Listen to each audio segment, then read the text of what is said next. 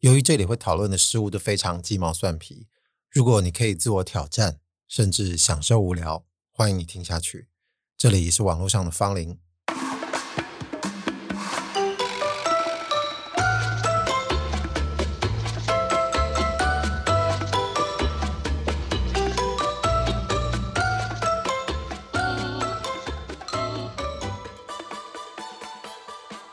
最近在考虑一个算还蛮重要的事，就关于这个节目的名称啊。因为一直来，我觉得这个是捡来的名字啊。有老一点的人应该就知道，这个是 Windows 系统以前会有的一个选项，叫网络上的芳邻啊。所以这其实并不是我自创的词，当初也是因为它这个老派啊，没什么人用，而且它有点边缘感啊，所以我把它捡来用啊。前一阵子我刚好心血来潮，就用搜寻的方式搜了这个节目的关键字。结果发现，其实也有人用了这个一样的名称哦。虽然那个节目比我早，但是他可能没有在一开始使用这个节目名称，他是最近才改的。那我就觉得有点苦恼，因为这个没有办法说是算谁的。他们如果说真的有人去注册了，他也没有说一定证明这个是他发明的，这是感受问题。所以我就在想啊，要不然这样好了，真正针对这个自己的节目名称啊，要做一个考虑。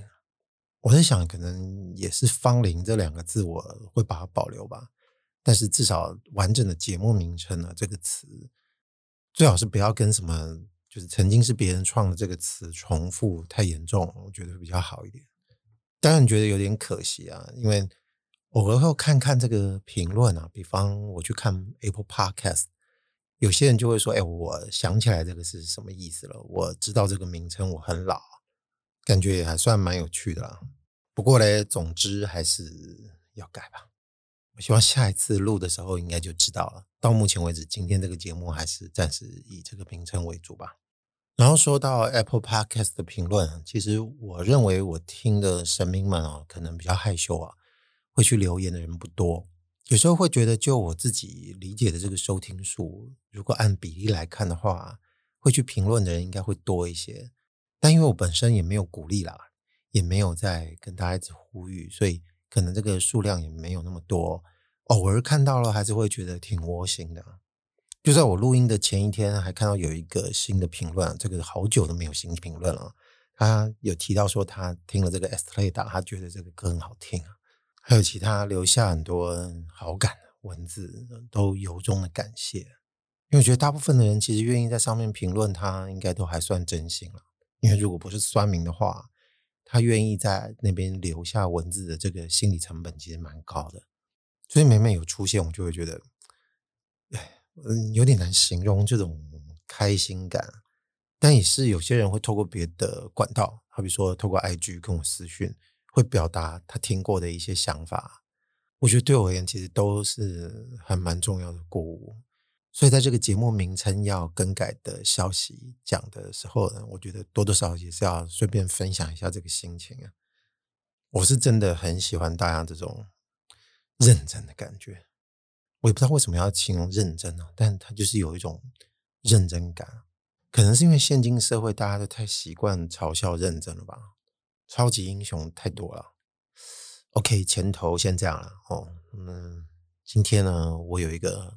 感想啊，就是有一个词，应该就是两个字，最近这几天特别被人家拿出来开开玩笑，就是这个这个。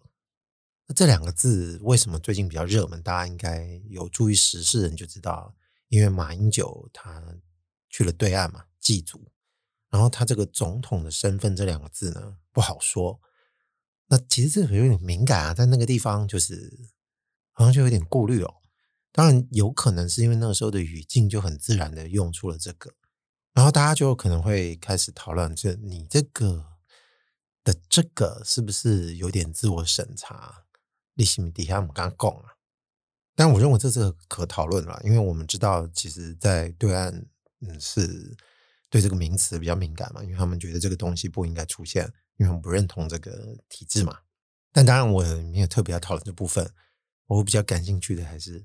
这个这个词，虽然背后的一些动机跟心理因素，我们还是要偶尔揣摩一下，还是可以对照到很多其他的事情，还是可以稍微讲一下。当然，我们觉得他是稍稍有点顾虑，这个应该是多多少少有。当然，也有可能很自然的，有时候就会说出这个。我们可以细细分析一下，我们平常在日常有时候会不讲那个事情本身，我们会用这个来代替。当然，有时候是因为有其他的顾虑，美国人的原因可能都不大相同。有人可能真的就是怕讲出来不雅，或者是怕人家不高兴，或者是说觉得这个词讲了太多次哦。在长串的言语里面，总是要换一下，免得让人家会觉得不大 OK 啊。但是我们今天先假设，对他而言哦，或者对我们而言，有时候就是有些词，它并不是因为上述那些比较轻松的原因决定不讲，还有点像是《哈利波特》里面那个佛地魔这个字哦，就是不可说，就让你必须得自动阉割，你想不能讲。那有人如果说他针对这件事情去讨论你的态度或者你的动机，你可能还会顾左而言他，尽量不要去承认自己其实对这个事情是真的有在乎的，或是有点没胆没种啊。当然，我觉得有时候是不讲怪怪的，那有些时候你就顺着要讲。如果刚刚说有些原因是你还是换一个代称会比较好，其实有一个还蛮好的例子，有一个意大利的名牌叫 Dolce & Gabbana。大家可能多多少少听过，他们以前还有一个副线啊，也算是副牌叫 D&G，但现在 D&G 好像没有了，就只剩这个正牌了。就零几年我在意大利念书的时候，有个女同学跟我说，她在路上看到有一个女的穿 D&G 的 T 恤，那这 T 恤上面写了四个中文字，她说她看了大惊。我一开始听到他在说这件事，我本来还觉得是好小啊，说怎么可能？他跟我说真的，这千真万确。就真实诶、他在 T 恤上面看到的四个字，这个四个字写的是中文字写“我爱做爱”。我说哦，真的是没有办法相信啊！后来我还心血来潮上网去搜一下，靠背还真的有，而且这是他们真的是 D&G 的 T 恤。我在猜是因为中文字本身对于西洋人来说，他们本来就能够理解门槛太高了，就像刺青很多笑话，这个我们都晓得。然后这个语境可能是其中第一个门槛，也是一个转换上面的问题吧。也就是说，我爱做爱，这个在我们讲华语的世界可能不是很习惯，没有人会这样讲。顶多就是比较熟的人可能会讲说：“哎，我很爱做爱。”但这个不大可能会在 T 恤上面。那你换一个思考方面，T 恤上有时候会出现一个比较冲的标语，但它可能比较偏宣言式的。但对于自己很爱做爱这件事情，可能。你不怎么想都觉得有点难啊，你就觉得这个到底有什么好说的了？可是如果你想这个是西洋文字，它可能比较没那么严重。比方说，I love having sex，I love having sex 好像就还好，不是说它没有门槛，但敢穿的门槛可能就降低了。我觉得有些人可能比较敢做自己的，他就觉得无所谓。我并不知道他这一款有没有出男生或女生的分别，但是。我同学看到跟我说的是一个意大利的女孩子穿的，所以她这应该是女版的 T 恤。我们事后当然就针对这件事情开始讨论，就说这肯定是因为在国外的语言上说这句话没问题，所以他们就会认为，如果翻成另外一个别人看不大懂的意义的文字，他可能就比较不会感觉太害羞。但是他们忽略了，就是如果是在那个国家的语言、那个文化的语言。他们在说这句话，也许有可能就感觉是更病变了。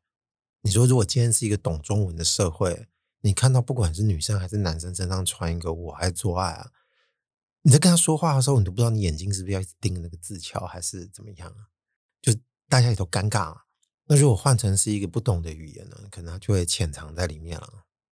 我们讨论的基础是说，如果这个是西洋语境里面还稍稍可以接受的门槛，那。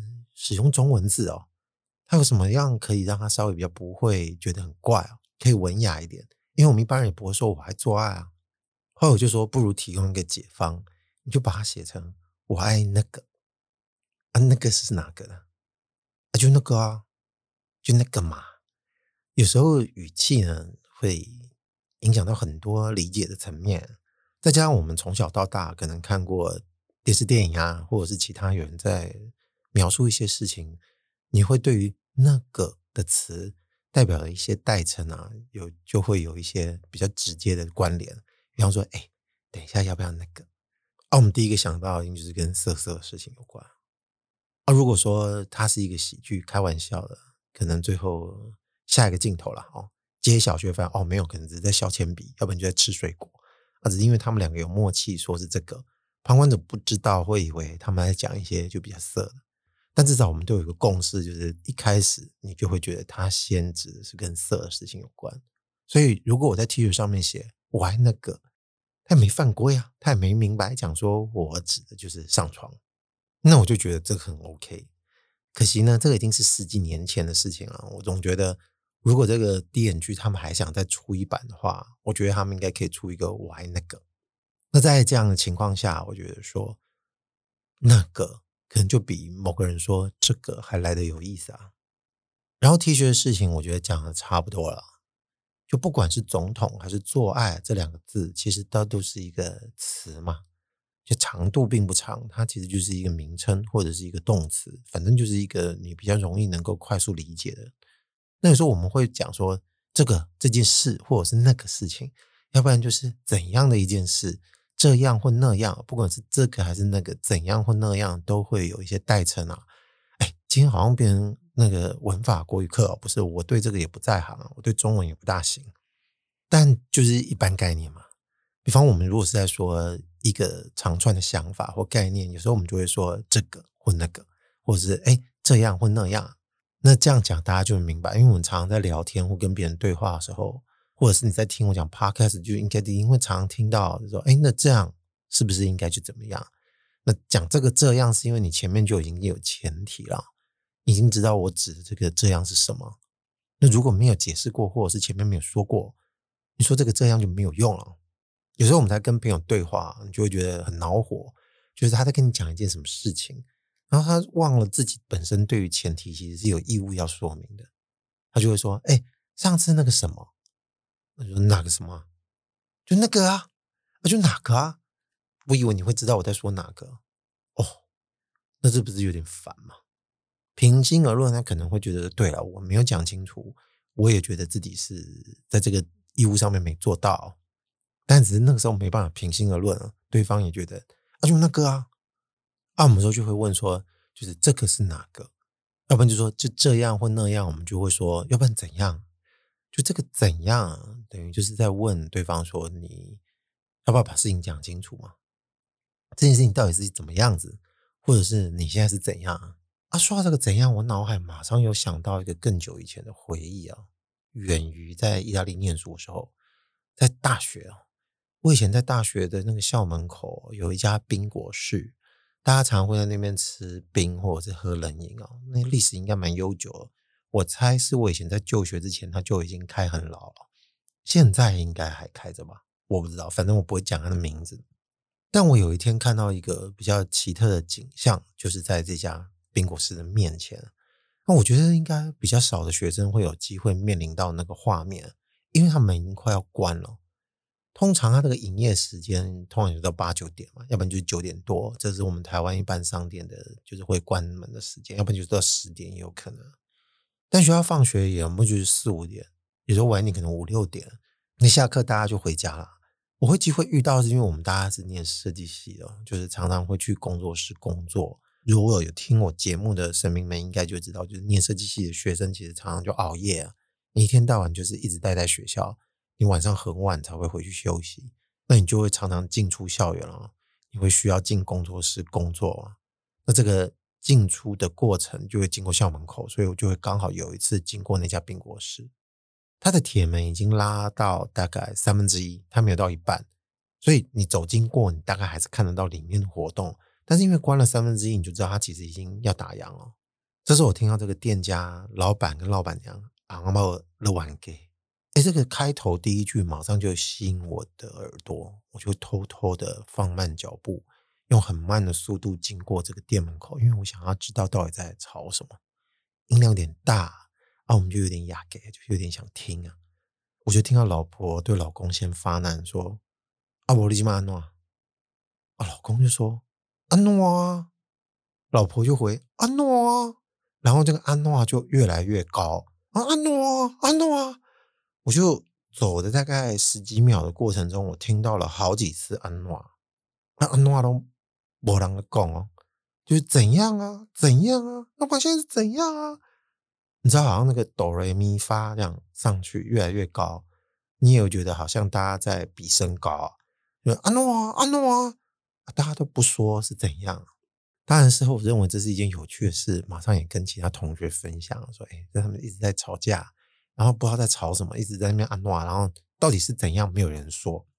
可是这一定有个前提啊，就是说他们可能彼此对彼此都有一些不满了啊。结婚那么久了，在学生时期看他们应该也有点年纪了，所以可能朝夕相处，一起开店也是会有一些摩擦或不满。我觉得这也很正常，也很自然，只是说不说这个为什么。”以我个性而言哦，就这么爱讲事情的人，如果有人问我怎样，我要么一开始就说那就不要讲，那就不想讲，因为觉得讲就白讲。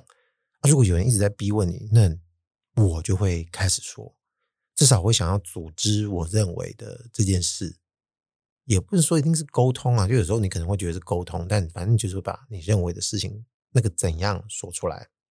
他不想说的时候，顶多就是说没有怎样，就把对方挡回去。但比较少会说啊，你怎样？就有点像是大家在互相叫嚣啊。我们比较没有办法理解这种吵架这个逻辑跟作风，所以这个事情就一直埋藏在我心里，就在想，这不是演戏啊，就这是真实上演的。两个人在呛，现在都在说怎样，但是到底是有一个什么氛围在里面哦？我总觉得那时候我 get 到了，但是暂时没有办法在理智上面理解。以我自己刚刚说的这种，如果跟别人吵架，代入也就那样子，所以他得不到解答，那我就要看其他人吵架，我觉得可能比较容易能够得到解答吧。那没有办法跟各位讲一些我还有一些其他吵架的事情，因为可能前提太多了。最好的例子可能还是要讲电影吧。那要讲讲自己，如果说看过某些电影里面吵架比较经典的，然后又要比你是像这个冰店的老板娘、老板他们的夫妻关系的话，那应该可能就是也要是主人翁彼此是伴侣或夫妻。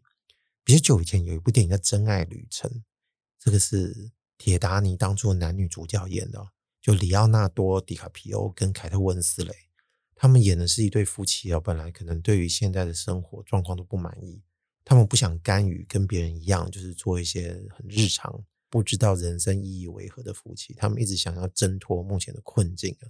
但到最后，可能发现彼此对于这个人生的感觉越来越不一样了。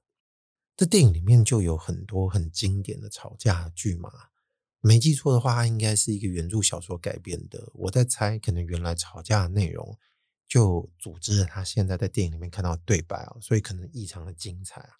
我说看到这个吵架，就觉得哇，这个这个吵的真是血淋淋啊！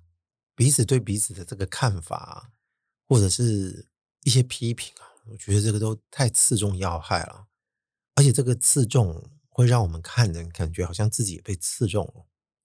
有另外一部比较近期的电影是这个《婚姻故事》，然后其实《婚姻故事》或者是《真爱旅程》这两部电影都是我很喜欢的电影导演拍的。那《婚姻故事》大家可能对于这个印象会比较高一点，因为它毕竟没有太久以前。那这个导演其实说真的，他以前其他的电影，我觉得跟这个《婚姻故事》的风格或内容。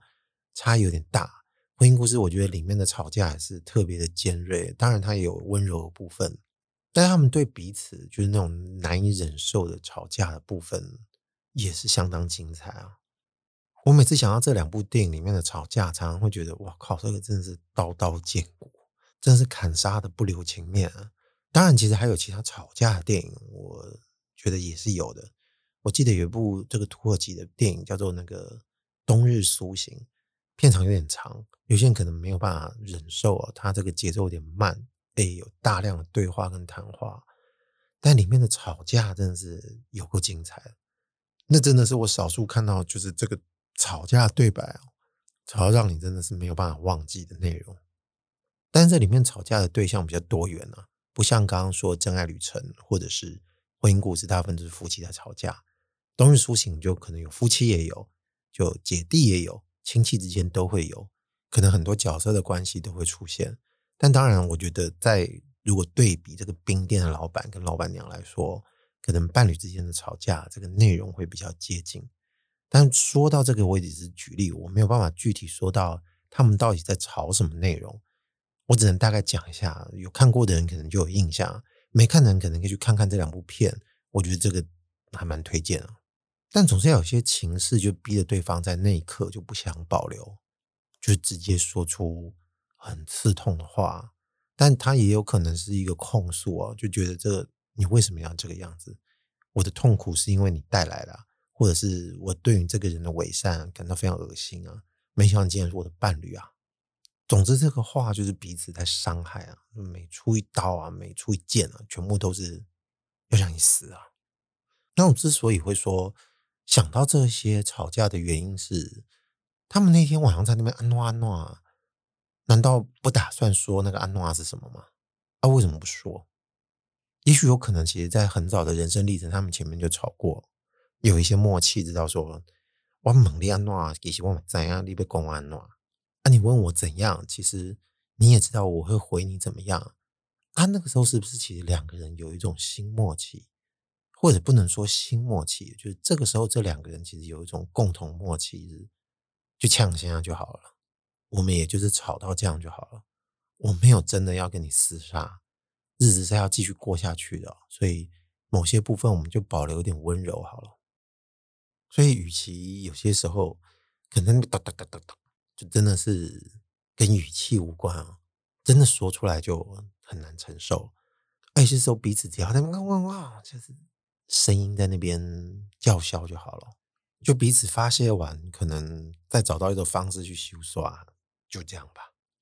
不过我当然觉得有点可惜，因为你也不好躲在一个地方偷偷在观察，说他们那个安诺到最后到底有没有一个结局，还是说两个人就突然不说话，就继续一个人擦机器设备，一个人拖地这样子。但我觉得每个人来自的地方都不大相同啊，就是我们从小被孕育跟长大的环境也不大一样。就我们从小到大，每个人被养成的方式也不一样啊。看过的书、听过的东西，可能就影响到我们如何去表达，我们怎么去面对这些事情。我觉得当然是必然的。我并不了解那个冰店的夫妇，他们从小到大，他们到底是什么样的背景啊？所以你就很难去猜测，或者是说有更多线索可以私下偷偷评估。他说：“哎呦，可能是什么原因让他们决定用这个方式去做？”当然，讯息不多，你还是可以有一些误解跟印象。反正他们没有对谁负责嘛。但是我有一件事情，我可能比较能够大胆确定的是，他们肯定跟我不同。就如同我自己说，如果有人问我怎么样了，我要么就不讲，要么我就是会说。那会说就会想尽办法，用我自己知道的智慧跟知道的语言去把它组织出来讲给对方听。那会让我决定这样讲，是因为我有这个态度。我拥有这个态度，是因为我觉得事情该说清楚。那觉得事情该说清楚，这个意识不见得每个人其实都有。就有些人可能对自己有说得清楚的能力是没那么有自信的，或者他从来没有想过什么东西叫做说清楚。他可能觉得讲就讲了，也没有什么到底清楚不够清楚的。就大家的思维方式其实包罗万象。我只能肯定说，如果跟我不一样，然后现场听到大家都安诺安诺。那他包藏的东西可能比我想说的文字还要复杂，就他可能层面蛮多的。就像我刚刚前面在猜啊，其实是有一些默契。那这个默契其实更多可能是知道你大概想要讲什么，你也知道我现在是在气头上，但你可能也知道呢，我有一种温柔，你也有一种温柔，就这时候就不讲，只是。这个温柔是必须要我这种旁观者去定义，觉得这是温柔。他们两位可能不觉得现在这件事情跟温柔这两个字扯得上什么关系啊？但我看来其实是有的。那只是有些时候，我们如果放到像这个婚姻故事电影里面的场景，他们是有去做咨商的。他如果把这两个夫妻带去做这个咨商，说：“哎，你们最近太常玩 gay 啊啦，要不然要有一个人来当做公道伯，听一下你们彼此有什么不爽的。”我说我不知道这样到底有比较好。也就是说，如果说今天有一个引导者，他是否能够知道大部分的人，就是每个人生活背景跟状况，他的知识定格是在哪个地方啊？你就很难知道说到底怎样对大家比较好。我不由得在这个想象里面就会陷入一个迟疑啊。当然，有时候我会觉得势必要做一些沟通。沟通才有助于就更加的了解。那可能有一个更多的问题摆在前面，就是那我们觉得他之前他们真的没在沟通吗？